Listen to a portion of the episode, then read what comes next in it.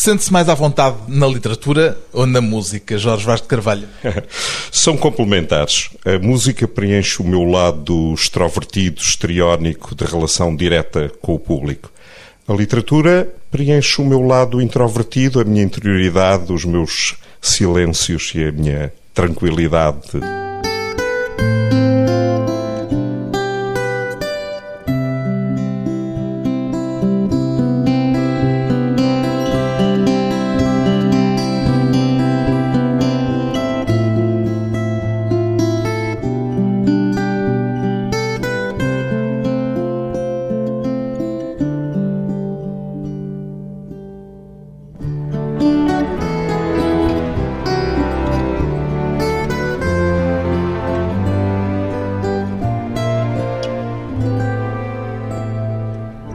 Jorge Vaz de Carvalho, 58 anos, ensaísta, professor universitário, cantor lírico. O que é que há de comum entre estas suas diferentes facetas, Jorge Vaz de Carvalho? A arte.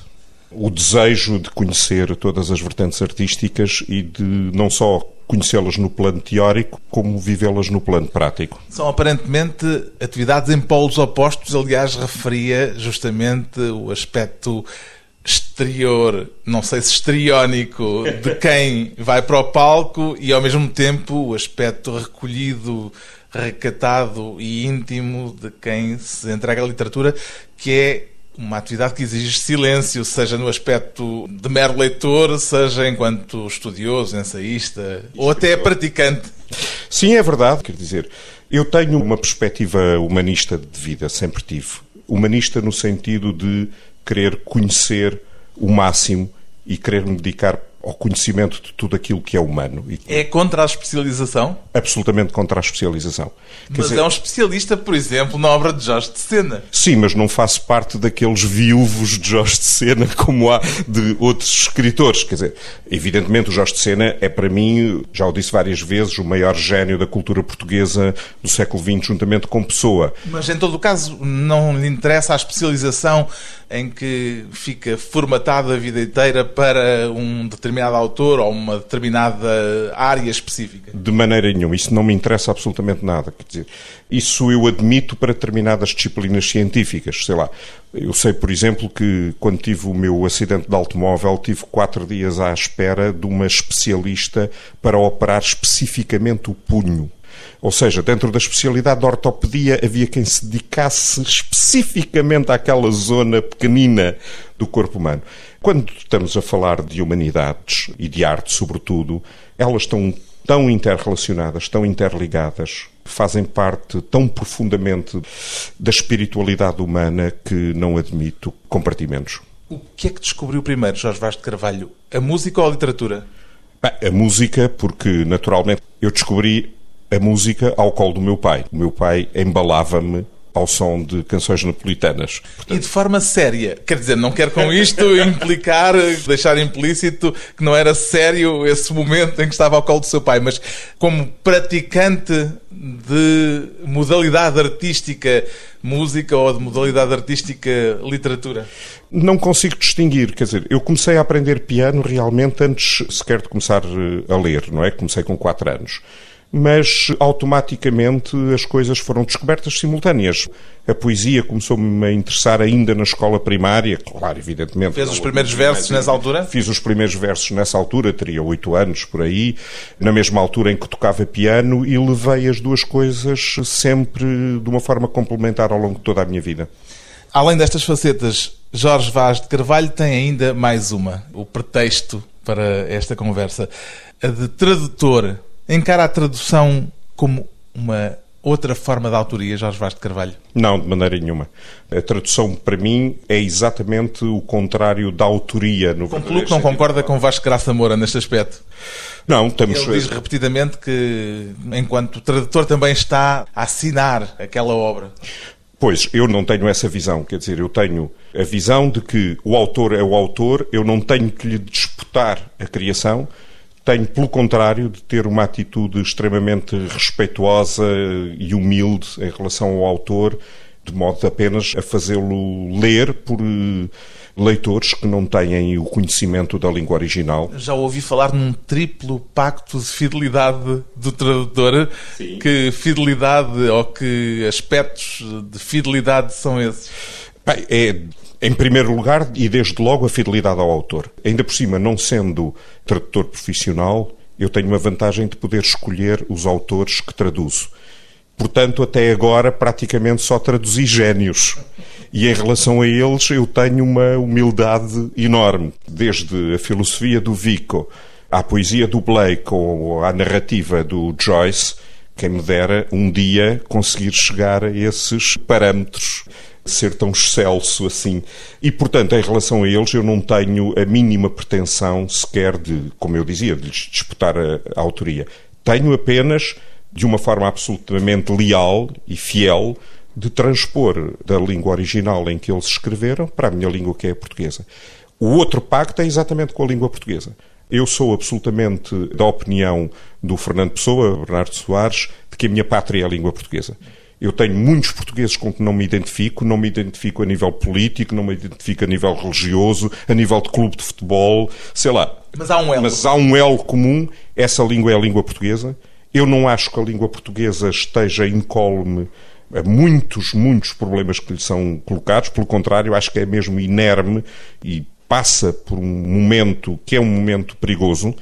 E cabe-nos a nós portugueses, no fundo, defender aquilo que verdadeiramente e unicamente nos une. De onde é que vêm esses língua. perigos?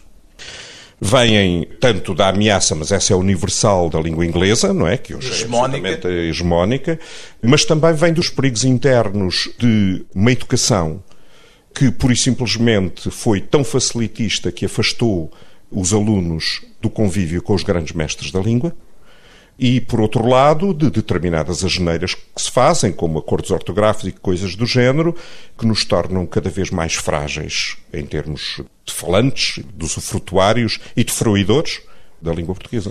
Falou num triplo pacto, mas ainda só identifiquei duas fidelidades. Ah. A fidelidade ao autor, a fidelidade à língua. língua portuguesa e, evidentemente, a fidelidade ao leitor. Eu tenho a perfeita consciência que, quando traduzo, um leitor, sobretudo aquele que desconhece de todo a língua original, está absolutamente dependente do meu rigor, da minha seriedade ao tratar um texto para saber exatamente o que é que aquele escritor disse. E a ideia é saber exatamente o que aquele escritor disse, mas de forma transposta, quer em termos linguísticos, quer em termos de contexto cultural, imagino. Absolutamente, mas a ideia é que o tradutor tem que ser aquele que faz um esforço para que haja o menor número de perdas possíveis, exatamente nessa troca idiomática.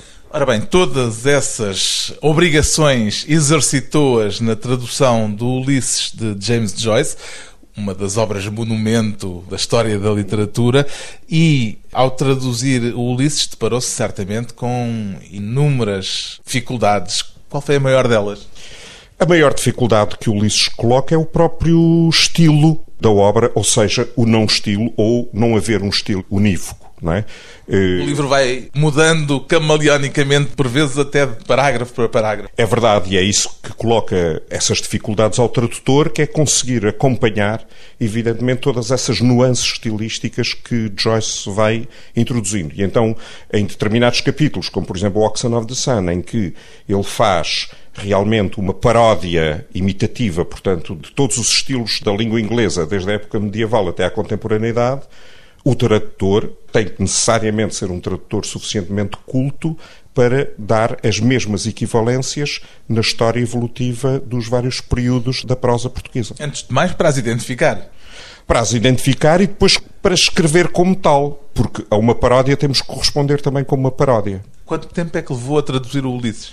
Dois anos e picos. Então foi um trabalho acelerado, porque é um livro volumoso. Sim, foi um trabalho sistemático, muito sistemático mesmo, às vezes 10 horas, 12 horas por dia. Passou por algum momento em que tivesse sentido esmorecer-lhe o ânimo para a empreitada? Ah, não, de maneira nenhuma. Isso nunca. Não tenho esse tipo de feitio entro numa determinada empreitada e ela tem que ser levada até ao fim. Mesmo com as dificuldades de encontrar, por vezes, equivalências, analogias, traduções fiéis? As dificuldades, para mim, são estímulos. As dificuldades são para ser ultrapassadas, são para ser olhadas de frente e ultrapassadas.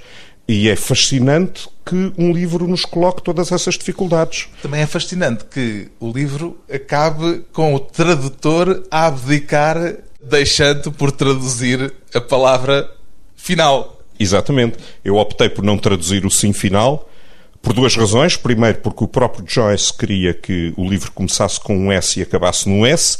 E depois, para fazer aquilo que, no fundo, o Joyce, que era irlandês, também fez, que foi uma grande homenagem à fertilidade da língua inglesa. E então fica yes, como a Molly Bloom diz e como em português também vai dizer. Sim, e como dizem os meus alunos novinhos, yes! É muito português hoje em dia, é, acaba por ser muito adequado. Eles agora dizem mais já, mas pronto. Mas ficou o yes que James Joyce escreveu. Depois de um breve intervalo, voltamos com Jorge Vaz de Carvalho, a literatura e a música.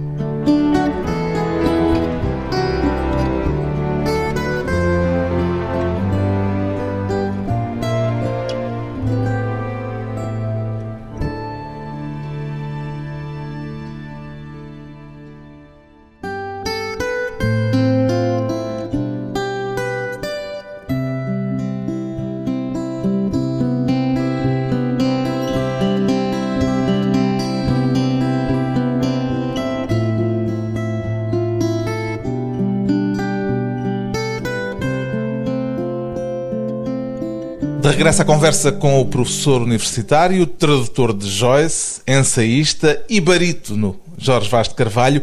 Ainda se lembra da primeira vez em que cantou em público, Jorge Vaz de Carvalho? Que cantei em público profissionalmente ou que subi Profissionalmente? Um Sim, lembro-me perfeitamente. Isso é absolutamente inesquecível, não é? Ainda por cima porque tive a sorte, a primeira vez que cantei em público foi diretamente no Teatro Nacional de São Carlos e na altura lançado às grandes feras, não é?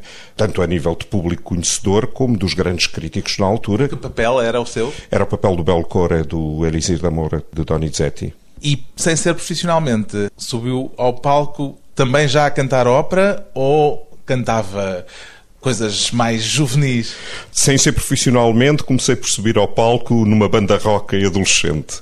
E depois da banda rock, no canto livre pós 25 de Abril, levado pela mão do meu grande amigo José Jorge Letria. E... Já o ouvi cantar a Pedra Filosofal, que faz parte do seu repertório.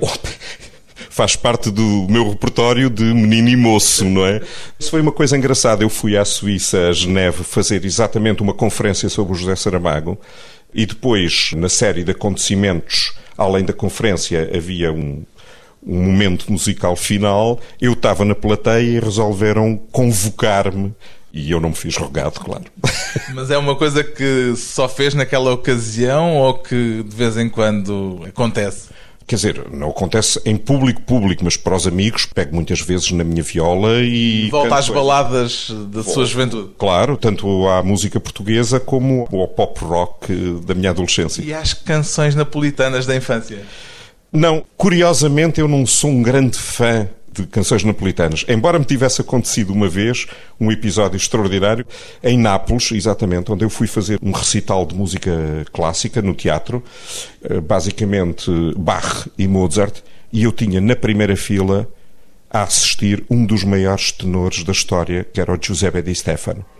E depois fomos comer a uma tratoria no fim, e a direção convidou também o Giuseppe Di Stefano, vieram aqueles senhores que normalmente vêm com o bandolinzinho e a viola, começaram a cantar canções napolitanas e eu estava muito bem disposto e comecei a cantar com eles. Ora, eu sou barítono e as canções napolitanas são todas para tenor. Portanto, eu tive que passar a noite a fazer agudos extraordinários.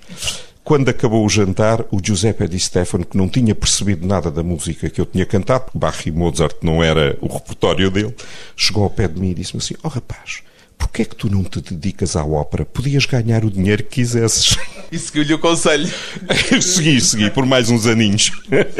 Alguma vez sentiu aquela pontinha de inveja que imagino que os barítonos têm em relação aos tenores, do ponto de vista da popularidade que eles conseguem mais do que é frequente acontecer com barítonos? Não, o barítono, pelo contrário, o barítono orgulha-se de ter uma voz masculina.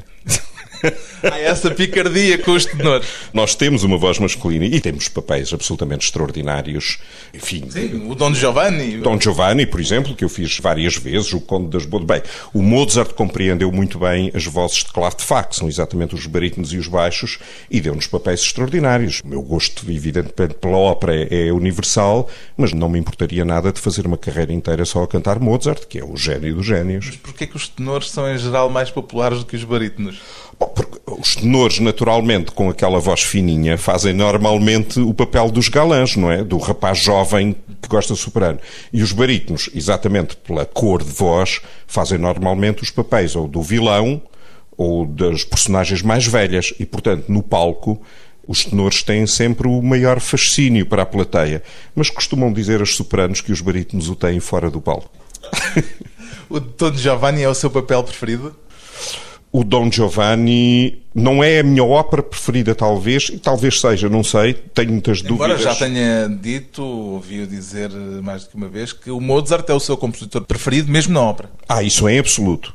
Em relação ao papel especificamente, o papel do Don Giovanni é de longe o papel mais interessante da história da ópera, isso sem dúvida nenhuma. Embora não seja de maneira nenhuma o mais difícil, no entanto, sempre gostei muito de fazer também o Conde das Bodas de Fígaro e não consigo dizer se gosto mais das Bodas de Fígaro ou do Dom Giovanni. São duas óperas absolutamente do outro mundo. Já cantou essas óperas um pouco por todo o mundo? Sim. Houve algum momento em que tenha sido especialmente intenso para si cantar esses papéis? Houve um momento em que eu acho que fiz o melhor conto das bodas da minha vida, que curiosamente foi até num teatro relativamente pequeno, que é o Teatro de Messina, na Sicília. Mas, evidentemente, que as bodas de Fígaro que eu mais gostei de fazer, e não apenas por serem as primeiras, foram as do Teatro Nacional de São Carlos, pela simples razão que tinham uma encenação absolutamente extraordinária do Luís Miguel Sintra e, na realidade, o papel foi trabalhado até à exaustão, evidentemente com a inteligência e a criatividade do Luís Miguel Sintra, fazer o Conde das Bodas foi dos momentos mais marcantes da minha vida como cantor. Como cantor tem encontrado públicos diferentes consoante os países onde atua? Muito, muito diferentes. E, sobretudo, na Europa do Norte há uma relação extraordinária com os cantores que aqui, sei lá, os miúdos quando começam a aprender canto, os pais dizem sempre, olha, está bem, aprendes canto, mas vais primeiro fazer a tua licenciatura para teres uma profissão decente. Essa concepção, por exemplo, está totalmente fora do espírito nórdico, para quem os cantores de ópera, os bons cantores, evidentemente, são postos num pedestal extraordinário e há uma relação humana com o público absolutamente notável. Não é nada e o público ouve de forma diferente também. Ouve de forma diferente. Normalmente é um público muito mais conhecedor muito mais atento à música, que não perde tempo com coisas muito mais latinas, como sejam apenas os agudos do tenor ou coisa do género. É um público que compreende verdadeiramente a ópera como um espetáculo global. Esta pergunta pode parecer, e é, um bocadinho provocatória, mas ainda vê a ópera como um género musical do presente? Completamente. Aliás, eu sei que há sempre momentos na história das várias artes em que alguém diz isto morreu. Já houve quem dissesse o romance morreu, a poesia morreu, a pintura de cavalete morreu, sei lá. Anunciam-se sempre mortes que não são as do Gabriel Garcia Marques. Ou pelo menos há quem olhe para a ópera como uma espécie de museu musical, não tanto já como um género com a vivacidade que teve no passado. Não, mas é, quer dizer, o que tem acontecido na ópera, do meu ponto de vista, e que é extraordinariamente perigoso para a continuidade, é a ópera passou por várias fases. Deu-se uma grande importância ao divo, ou à diva, que era o cantor. Depois a ópera foi completamente dominada pelo maestro e agora, modernamente, tem sido dominada pelo encenador é a procura, portanto, de dar novos espetáculos e exatamente revitalizar a ópera. Encenadores, às vezes, a pedirem aos cantores acrobacias em palco que provavelmente não vão com muita facilidade a par com as exigências que um cantor tem para colocar a voz naturalmente. É verdade, sabe que eu uma vez fiz várias produções seguidas no São Carlos em que uma vez fizeram-me entrar lá de cima da teia, outra vez fizeram-me entrar do fundo da plateia, outra vez puseram-me no camarote real, outra vez... Tinha que andar a correr nos bastidores. Outra vez entrei a cavalo e eu disse, bem, qualquer dia aparece um encenador genial que me faz entrar pelo meu próprio pé. Quer dizer, Este, neste momento, para mim, é o grande perigo da ópera. É entregar a ópera a determinados encenadores que, à custa de tentar criar originalidade, fazem barbaridades dramáticas absolutas. Por exemplo, transformar o Così fan tutte, uma das óperas filosoficamente mais geniais da história da ópera, tem uma mensagem filosófica extraordinária para a altura e ainda para hoje, fazer normalmente, por exemplo, encenações tipo soap opera, como aconteceu na última produção de São Carlos. E na qual participou. Na qual participei. E ainda por cima o público gosta daquilo. Isso é que me aterroriza e amedronta em relação ao futuro da ópera. E participou contrariado? Quer dizer, eu não participo contrariado à partida num Cosa fan tutte. Começo a ficar contrariado quando vejo que a encenação não tem nada a ver, evidentemente, com a dramaturgia mozartiana. Aí resta o nosso profissionalismo e a nossa vontade de fazer bem e, sobretudo, lá está, tal como na tradução, a vontade de sermos verdadeiramente intérpretes. Ou seja, haver uma fidelidade absoluta daquilo que nós fazemos à partitura original do compositor. Quer dizer que se junta aí a sua ética de tradutor à sua ética de cantor. É isso exatamente, é a junção dessas éticas. No caso da tradução e no caso da música, eu tenho a perfeita consciência do meu papel de intérprete e não do meu papel de autor. Sente-se apenas um mediador? Exatamente, sou um mediador. E quanto mais, na minha opinião, e isso eu sinto no palco como sinto na tradução, quanto mais eu tiver essa humildade de perceber que sou um intérprete e não o compositor ou o escritor original, mais eu consigo catapultar toda a minha criatividade. Um artista que está ao serviço de artistas que previamente já fizeram a sua obra. Depois de mais uma curta pausa, regressamos com o barítono Jorge Vaz de Carvalho e a música nas palavras de Jorge de Sena.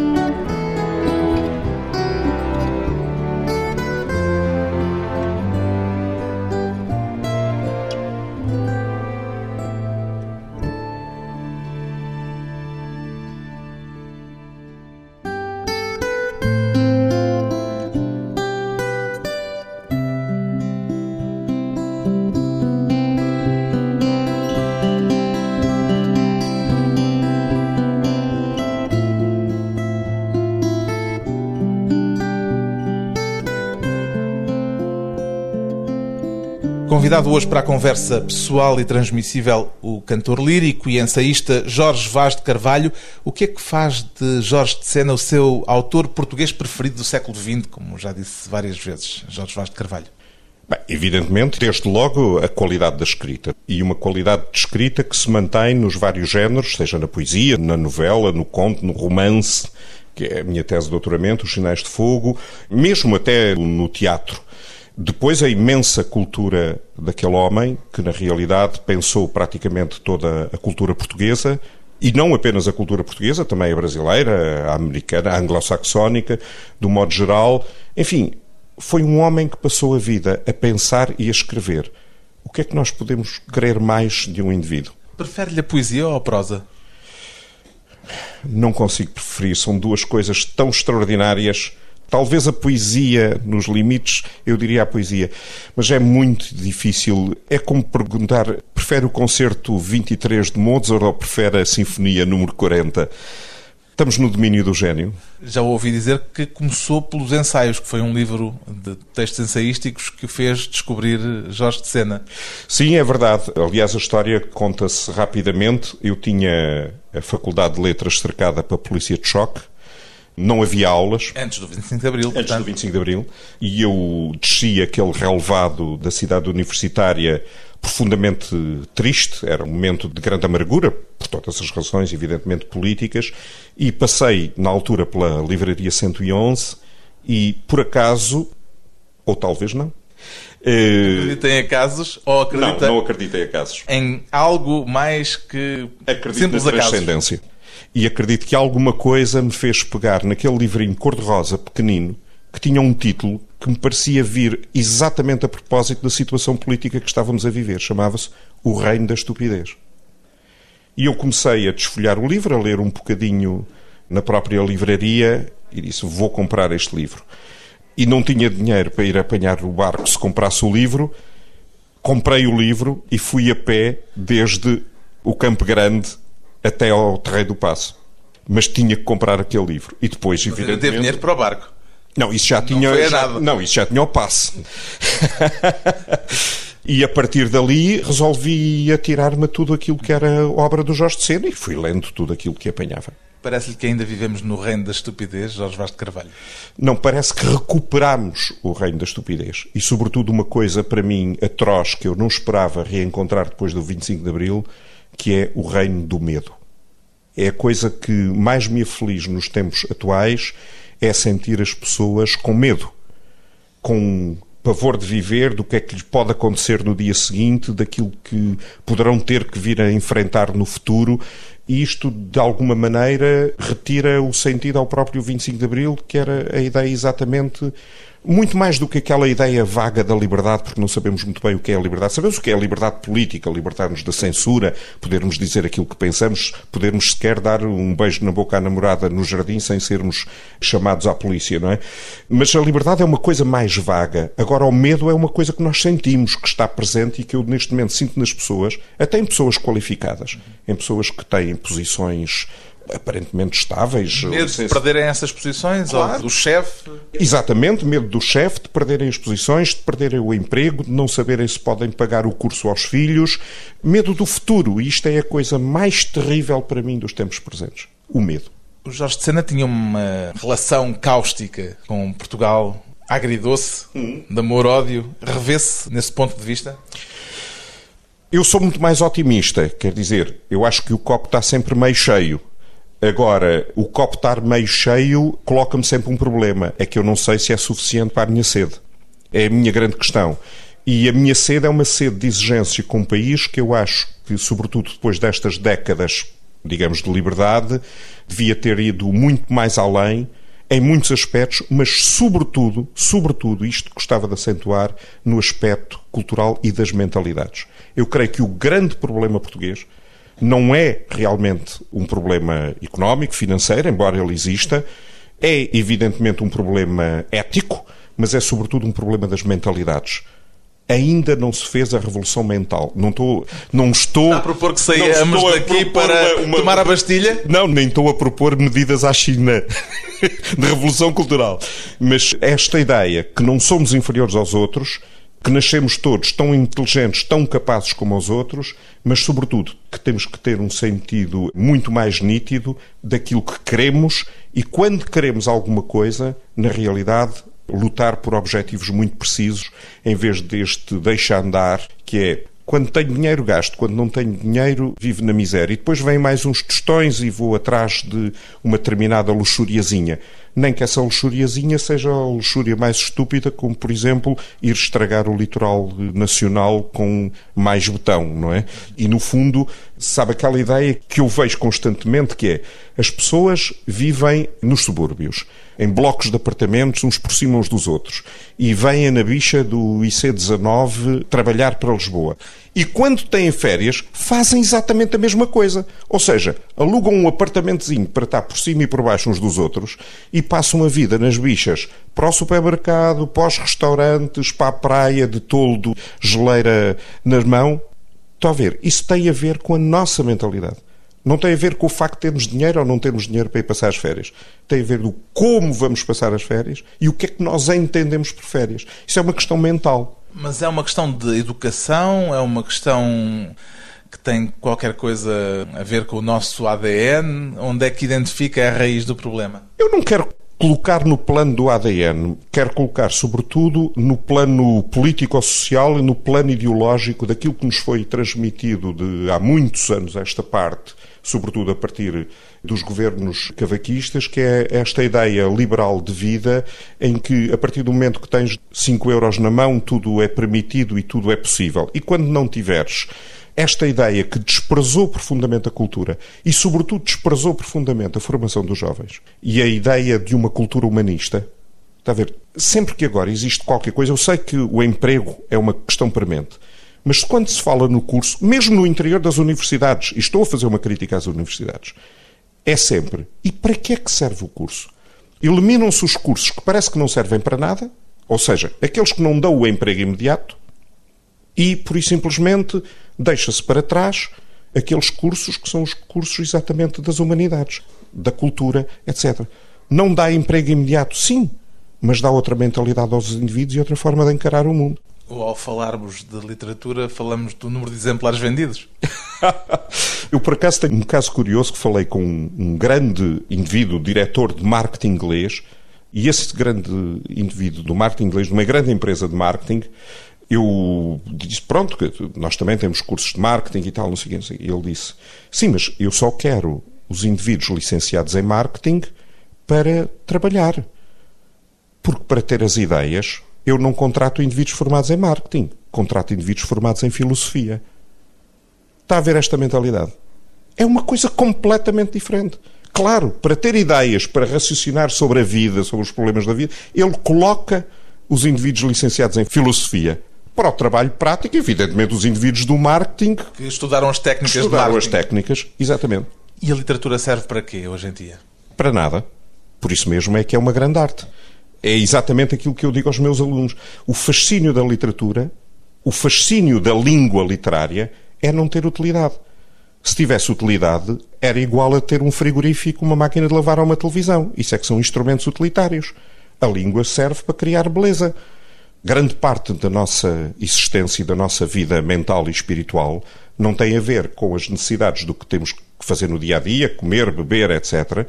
Tem a ver com a nossa imaginação, com os nossos preceitos éticos, com as nossas emoções, com os nossos sentimentos é disso que trata a literatura, mas não é disso que tratam as disciplinas técnicas.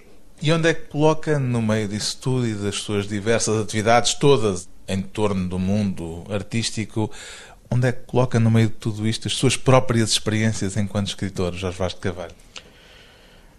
As minhas experiências enquanto escritor ainda são limitadas, está muita coisa na gaveta e, portanto, eu não diria como escritor. Já digo... publicou contos e poesia? Sim, contos e poesia. Mas eu gosto muito de dizer, como ao Jorge de Sena, que não existe poesia com P grande. A poesia só existe quando está ali preto no branco e, portanto, publicada. Mas, evidentemente, que os tem meus marca, textos... quer dizer. Tenho, tenho. Literalmente, tenho marca. Mas, fundamentalmente, são textos que têm a ver exatamente com as grandes questões destas preocupações humanas que estou exatamente a expor. E porquê é que a arca está inédita? Neste momento, unicamente pela própria falta de tempo. Olha, a tradução do Ulisses, para mim, teve uma grande vantagem. É que me disciplinou muito em termos da criação, porque obrigando-me a estar muitas horas num determinado ritmo de disciplina de vida ao computador, a trabalhar, deu-me outra alma para começar agora a criar os meus próprios textos. Mas tenho, por outro lado, uma quantidade de obras, grandes obras da literatura universal que me apetecia muito traduzir. Uma de repente? De repente, por exemplo, a Divina Comédia do Dante. Que já foi traduzida há um par de anos por Vasco Graça Moura. Sim, mas eu acho que uma língua, e sobretudo as virtualidades e o fecundar da nossa língua está também no máximo de propostas possíveis que possamos fazer em relação às traduções, sobretudo às traduções dos grandes clássicos. Quem me dera a mim que houvesse mais uma quantidade de propostas de tradução do Ulisses. Não tenho medo nenhum de me confrontar com elas, não tenho nenhum sentido de inveja ou de propriedade privada. As grandes obras da literatura universal deviam merecer em Portugal, como merecem noutros países civilizados, um grande número de propostas de tradução que depois confrontadas estão evidentemente a enriquecer a língua e a língua enriquece exatamente assim. A que é que te dá mais importância em tudo isso que faz? Na sua criação própria, na tradução, nas aulas que dá, hum. na música que faz enquanto cantor? Onde é que está o seu coração? Em todas. é um coração muito, não é Muitas dividido, divisões. não, não é dividido, é uma colagem de uma quantidade de elementos que para mim são absolutamente fundamentais. Eu adoro ser professor, aliás, sonhava ser professor desde a primária, quando olhava para a professora e olhava estar eh, no lado dela do palco, porque no fundo é um palco, não é? Adoro escrever, adoro traduzir, evidentemente adoro ir para cima dos palcos da música, não consigo decidir o que é que é mais importante para mim. Retrato de um artista multifacetado, Jorge Vaz de Carvalho, e as várias formas de tentar entender melhor o mundo, tanto pela música como pela literatura.